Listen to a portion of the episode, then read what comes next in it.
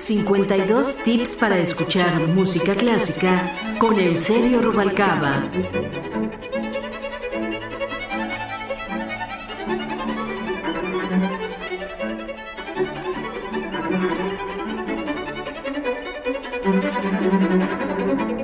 Tip número 51. El ave remonta el vuelo.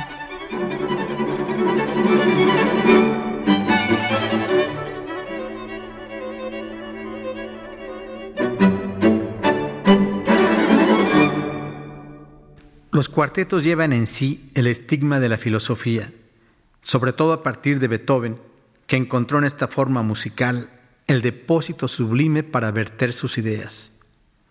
Pero antes del viejo sordo, el cuarteto era mucho más fresco y lozano. Para no ir más lejos, ahí están los cuartetos de Haydn y de Mozart. Reparemos en los de Haydn, y específicamente en uno de ellos, la Londra.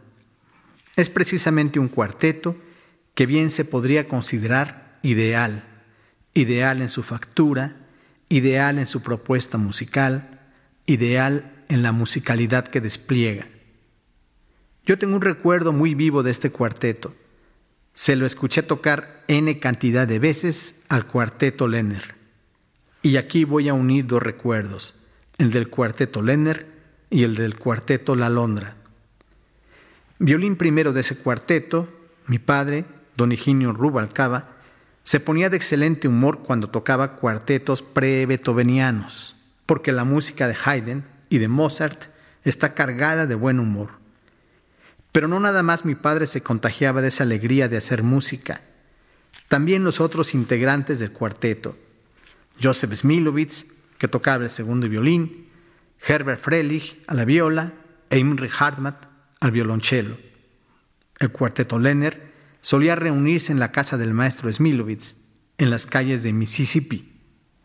Ninguna persona tenía autorización para asistir a un ensayo del cuarteto Lenner, porque eran músicos de dar miedo. Basta con saber el lema del cuarteto, interpretación sublime de obras supremas. Con esa bandera, ¿quién se iba a atrever a interrumpirlos en un ensayo? Nadie excepto yo porque a mí me gustaba enormemente la música de cuarteto desde que era un niño, y tanto que me agarraba de una de las piernas de mi padre y no lo soltaba hasta que accedía a llevarme al ensayo. Pero vaya que si lo disfrutaba. El maestro Smilovitz me ponía una sillita, más un frasco con dulces, a él le debo mis caries, para que yo pudiera permanecer sentado y en silencio, porque dos violines, una viola y un violonchelo, no son cualquier cosa, y más cuando el abuelo Haydn hacía acto de presencia. El cuarteto entonces parecía elevarse y tocar para una deidad desconocida para mí. Todos en perfecta armonía se metían en la piel de Haydn, y en cosa de segundos ya estaba yo en otro mundo. Los veía tocar y me envolvía aquella música. Haydn tiene mucho para los niños. Este cuarteto de la Londra es inmejorable para sensibilizar a los chavitos en la música de cámara y mejor que eso en la música de cuarteto. Hay un momento en el que se imagina uno aquella Londra remontando el vuelo. Es un instante de prodigio, porque en efecto, aquella ave despliega las alas y remonta el vuelo. Bien afianzado la música, el niño es capaz de ir más allá, de volar con la Londra, que por cierto inicia un vuelo de picada en el presto del cuarteto. Los cuatro instrumentistas tocan a todo lo que dan. Higinio, aquí vete como quieras, le decía el maestro Hartmann a mi padre, porque se trataba de echarse sus carreritas. Rarísima libertad que se tomaba el cuarteto Lennart. Pero los recuerdos, recuerdos son, y son historia muerta. Lo único valioso es acostumbrar el oído a Haydn es inmenso músico que en buena medida abrió las puertas del mundo de la sinfonía y del cuarteto.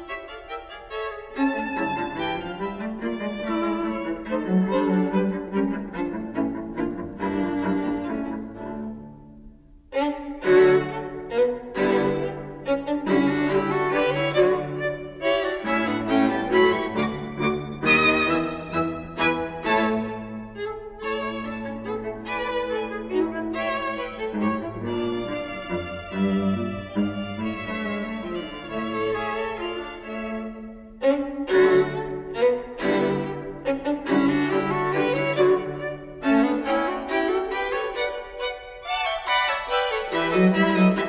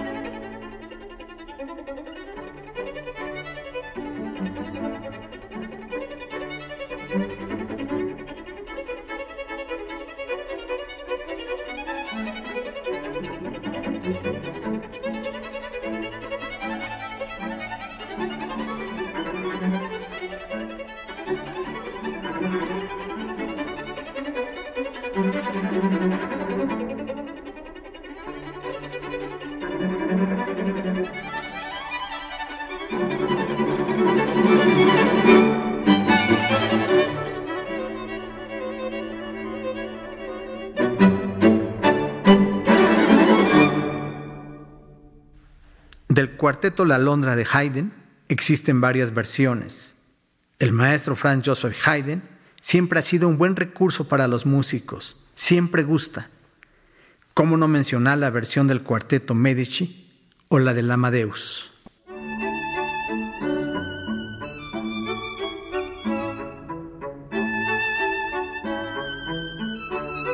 52 tips para escuchar música clásica con Eusebio Rubalcaba.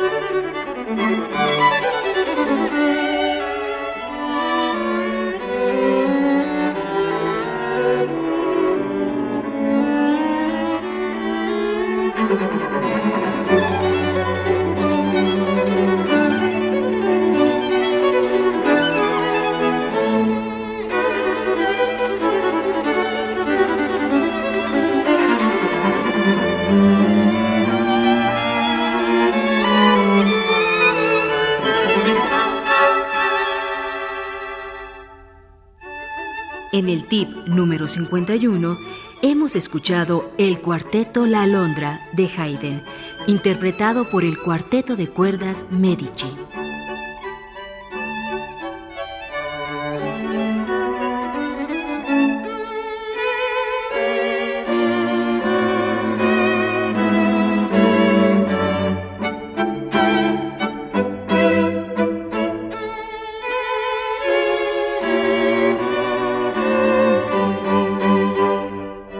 Equipo de producción, Angélica Cortés, Fructuoso López, Roberto Hernández y Pita Cortés.